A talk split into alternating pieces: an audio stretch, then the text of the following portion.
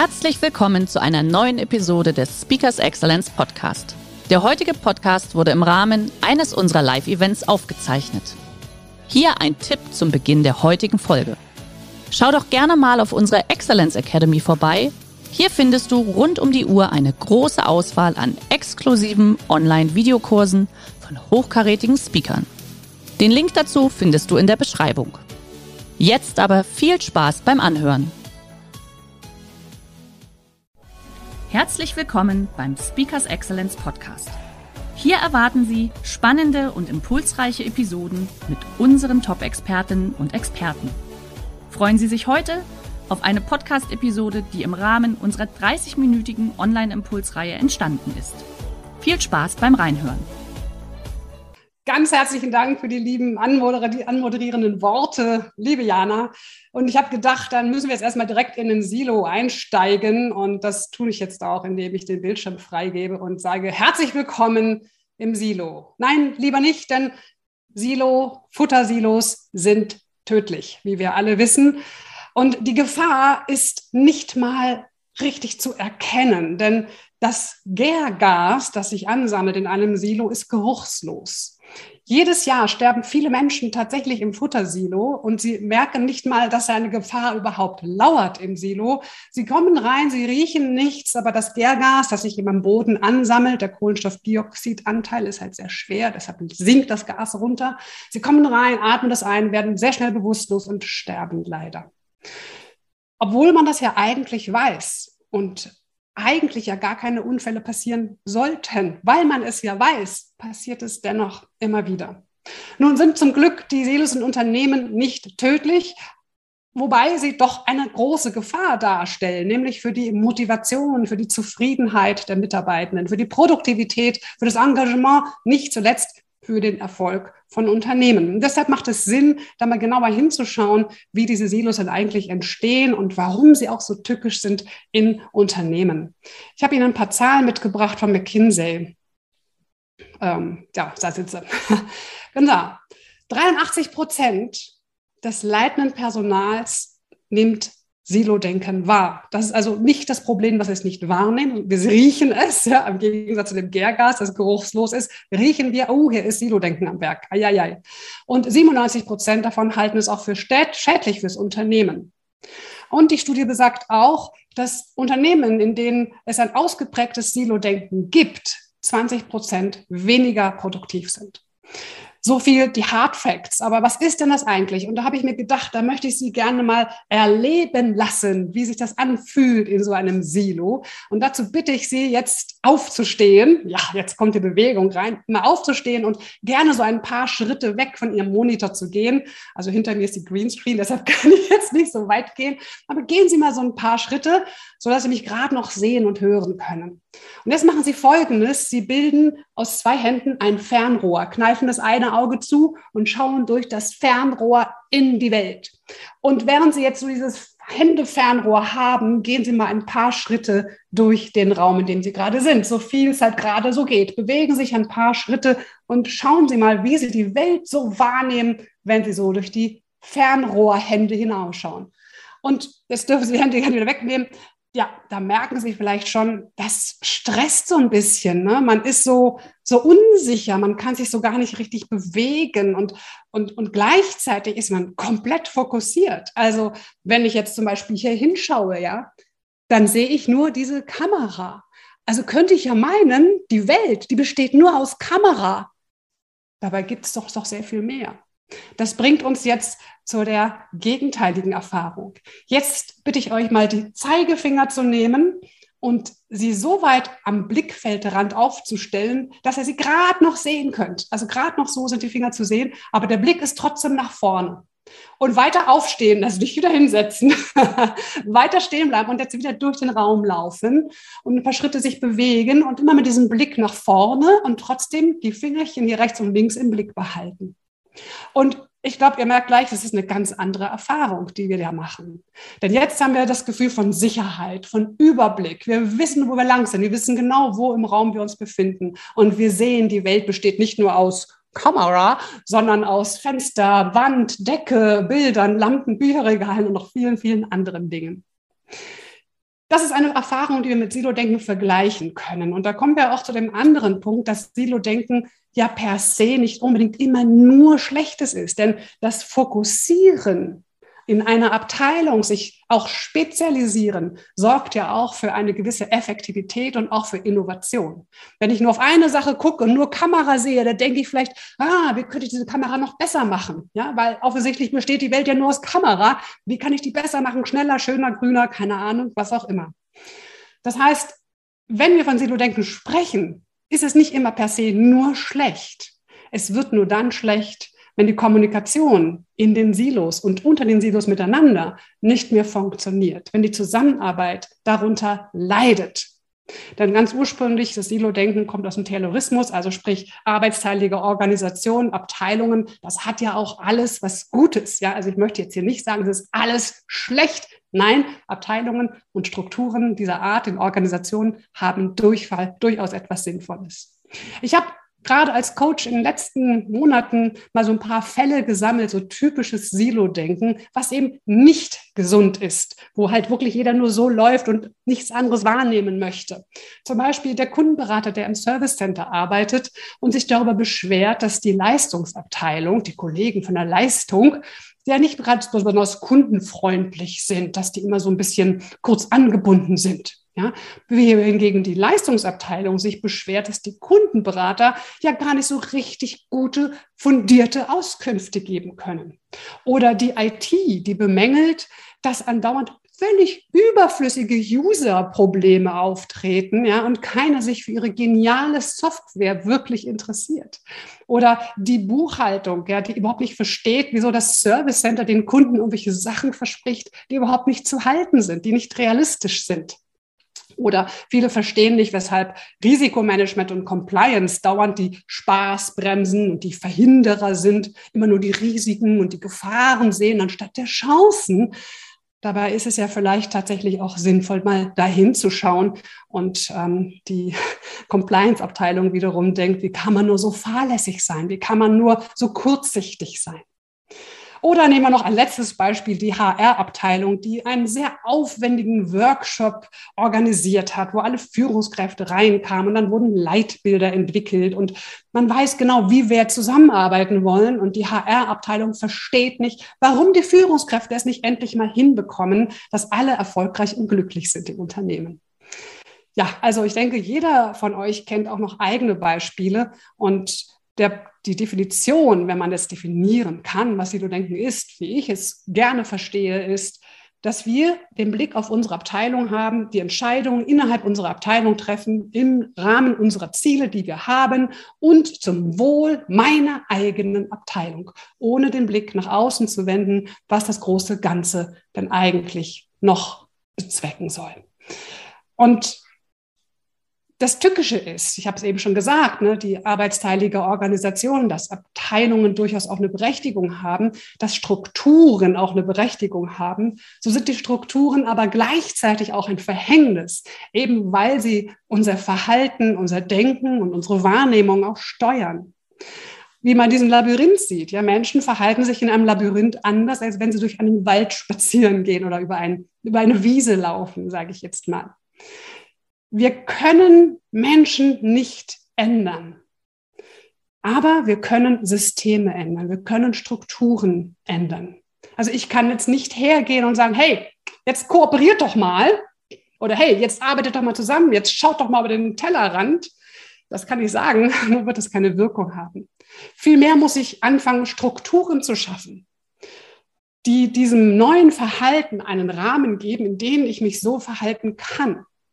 Das ist die große Kunst. Natürlich können wir jetzt auch hergehen und sagen, ja, dieses ganze Abteilungsdenken, ne, das besteht ja aus zwei Worten, Abteilung und Denken. Jetzt schaffe ich einfach Abteilungen ab und dann denken wir alle anders.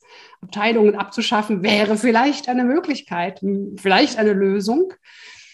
Doch ich könnte mir vorstellen, viele von euch jetzt sagen so, nee, das ist definitiv keine Lösung. Klar wissen wir bei kleineren Unternehmen, gerade bei Startups, da gibt es keine Abteilungen, da brauchst du das nicht. Aber ab einer bestimmten Größe braucht man einfach eine Organisation, in der die Menschen gut miteinander arbeiten können. Woran erkennt man Silo-Denken? Ihr könnt mal so ein bisschen die Lauscher aufspannen und gucken, wie sprechen die Menschen jenseits des offiziellen Rahmens miteinander? Hört ihr da sowas wie, oh, ihr versteht wieder nicht, worum es geht, ihr versteht nicht, was mein Thema ist, ihr versteht mein Problem nicht, ihr habt ja gar keine Ahnung, wie es da draußen ist? Hört man sehr häufig vom Außendienst, ihr wisst ja gar nicht, wie es da draußen ist, ja, ihr habt keinen Plan. Oder auch sowas wie, wie könnt ihr dem Kunden das versprechen? Das geht überhaupt nicht. Ja, das sind so typische Aussagen von Menschen, die in ihrem Silo feststecken. Was auch sehr typisch ist für Silo-Denken, ist das Moralisieren. Also die anderen, das sind die, die haben keine Ahnung, ja, die machen ihren Job nach Vorschrift. Wir, wir hier, diese Abteilung, wir sind ja die Einzigen, die sich wirklich richtig reinhängen, die Einzigen, die auch wissen, wie der Hase läuft und wie wir es schaffen. Ja, jetzt schmunzelt ihr vielleicht, vielleicht kennt ihr sogar jemanden, der so denkt. Nein, es ist nicht überspitzt. Es gibt wirklich Menschen, das erfahre ich im Coaching immer wieder, die haben so ein Denken. Die sagen, nee, also die haben keine Ahnung, die kümmern sich nicht, die hängen sich nicht rein, die machen nur Dienst nach Vorschrift. Aber wir, ne?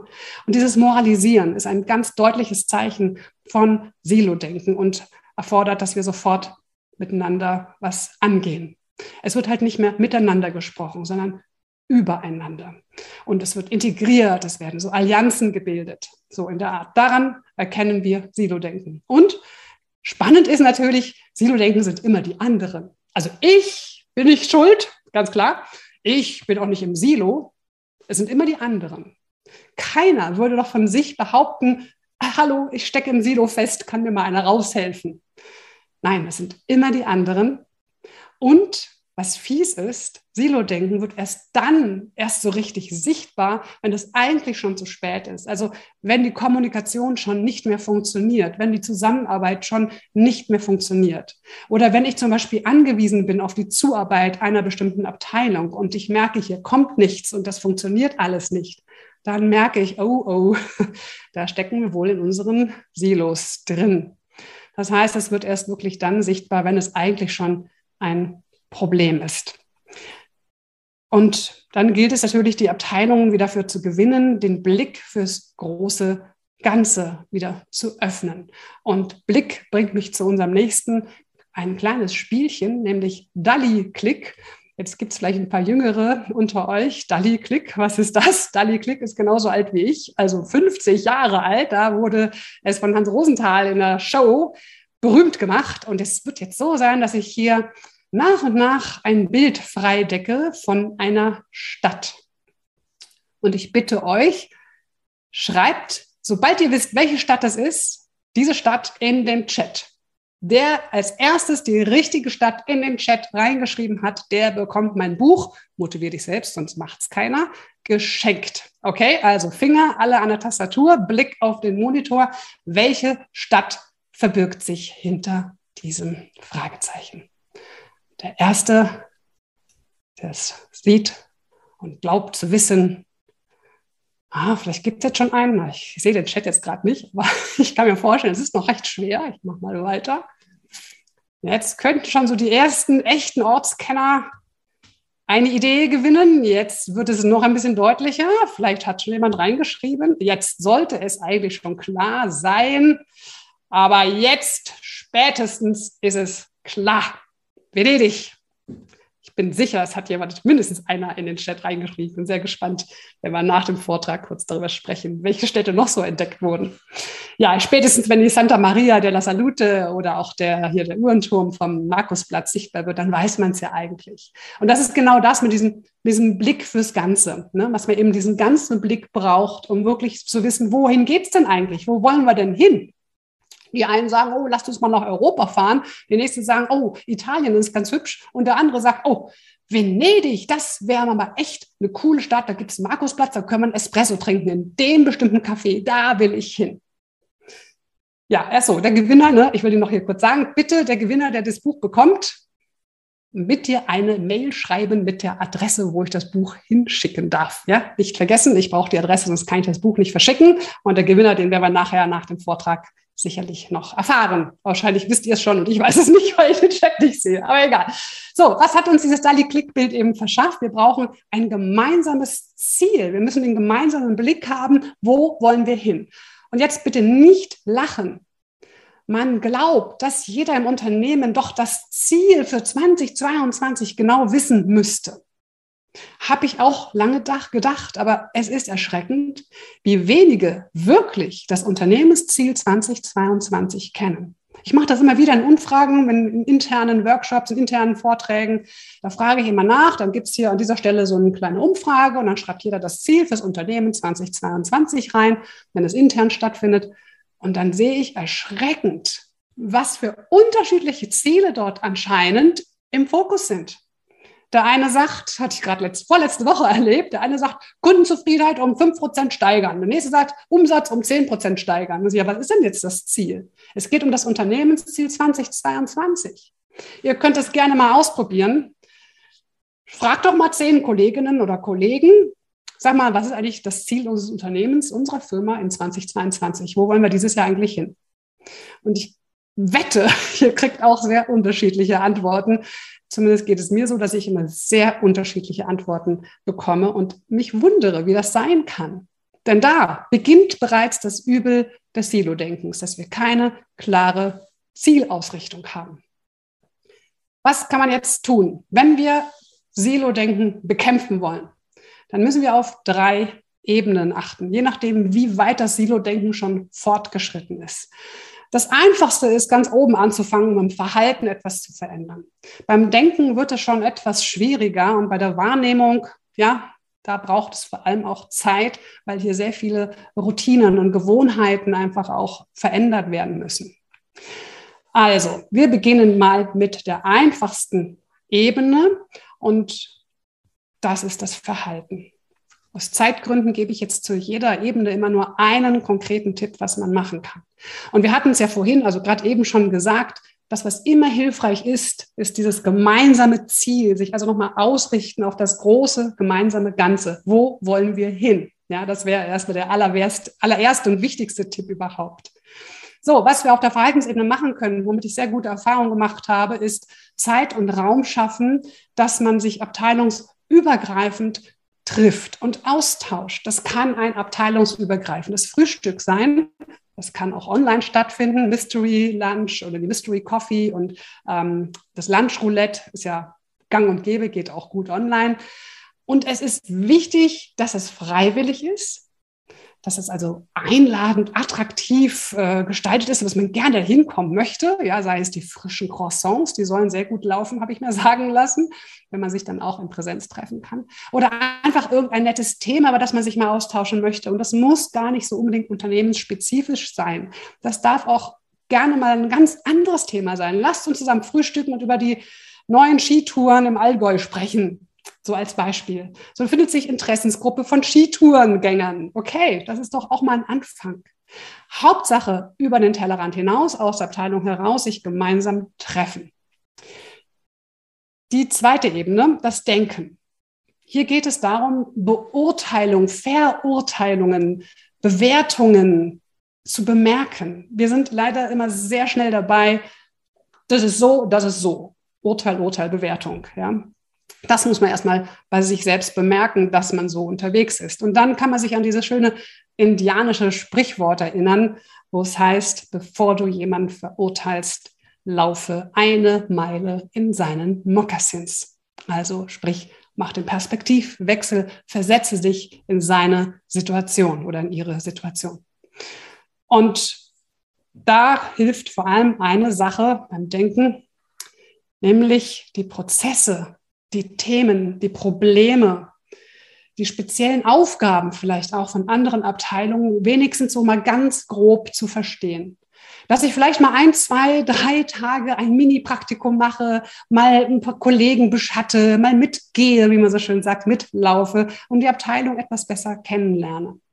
Dass ich vielleicht auch mal eine digitale Gruppe mache. Damit haben wir jetzt in der Pandemiezeit sehr viel gute Erfahrung gemacht, dass Kollegen und Kolleginnen sich zusammenschließen zu digitalen Lerngruppen und sich zum Beispiel die neuesten Tipps für Zoom geben, ja, oder hey, neue Tipps, wie kann man hier mit Miro oder Mural oder was auch immer arbeiten gerade letzte Woche habe ich es wieder erlebt, dass eine etwas ältere Mitarbeiterin so dankbar war, als eine jüngere, jüngere Mitarbeiterin in unserem Online-Workshop gesagt hat, ach, kannst du mir das vielleicht mal erklären, wie das da geht mit dem? Und so, ja, ja, klar, das mache ich, ist kein Problem. Zack, ja, war da ein Austausch unterschiedliche Abteilungen, aber ein Ziel, nämlich wie bediene ich dieses Mural Board anständig. Ja? Also auch das eine schöne Methode, um miteinander zu finden.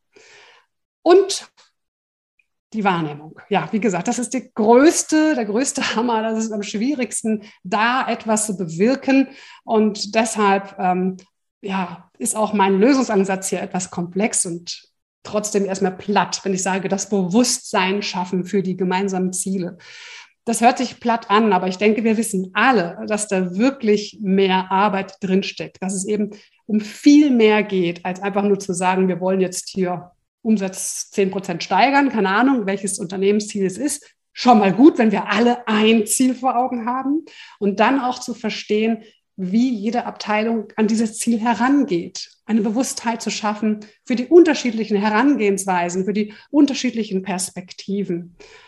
Das wäre sehr wichtig. Und eben nicht so ein Denken, wie es immer wieder auch gibt, dass dann die hier, wir machen den Erfolg in unserem Unternehmen. Wir sind die Zugpferde. Von uns hängt hier alles ab. Ja, die anderen, ja, die machen ja nur ihren notwendigen Job. Aber wir, wir, das ist eben genau, das müssen wir aufbrechen, indem wir ein Bewusstsein dafür schaffen, dass die anderen auch beitragen zu diesem Ziel.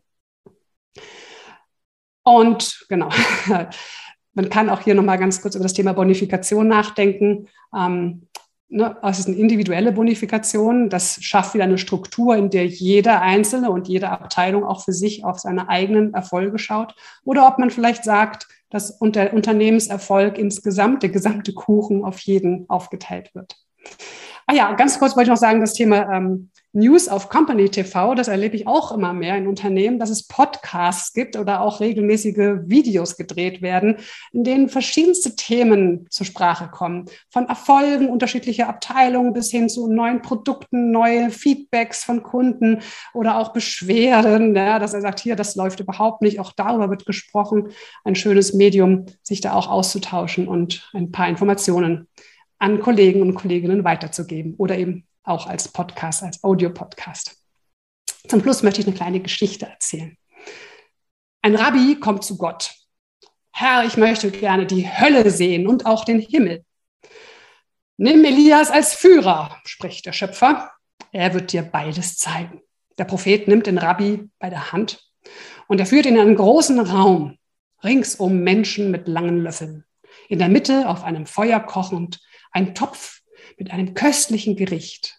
Alle schöpfen mit ihren langen Löffeln aus dem Topf, aber die Menschen sehen mager aus, blass, sogar elend, was auch kein Wunder ist, denn ihre Löffel sind zu lang. Sie können sie nicht zum Munde führen und das herrliche Essen können sie nicht genießen. Die beiden gehen hinaus und der Rabbi fragt den Propheten, welch seltsamer Raum war das denn? Die Hölle, lautet die Antwort. Und jetzt betreten Sie den zweiten Raum. Alles genau wie im ersten. Wieder ringsum Menschen mit langen Löffeln, in der Mitte auf dem Feuer kochend ein Topf mit einem köstlichen Gericht. Alle schöpfen mit ihren langen Löffeln aus dem Topf. Aber ein Unterschied zu dem ersten Raum. Diese Menschen sehen sehr gesund aus. Sie sehen wohlgenährt und glücklich aus. Wie kommt das? Der Rabbi schaut ganz genau hin und da sieht er den Grund. Diese Menschen schieben sich die Löffel gegenseitig in den Mund. Sie geben einander zu essen. Und das ist der Himmel. Und in diesem Sinne wünsche ich Ihnen jetzt zur Mittagszeit guten Appetit. Und danke, dass Sie dabei waren und mit mir ein bisschen in die Silo-Welt eingetaucht sind und jetzt hoffentlich wieder auftauchen. Der heutige Vortrag hat dir gefallen? Dann schau dich doch gerne auf unserem Kanal um oder sei live bei einem Forum dabei. Weitere Informationen findest du in der Beschreibung. Bis zum nächsten Mal.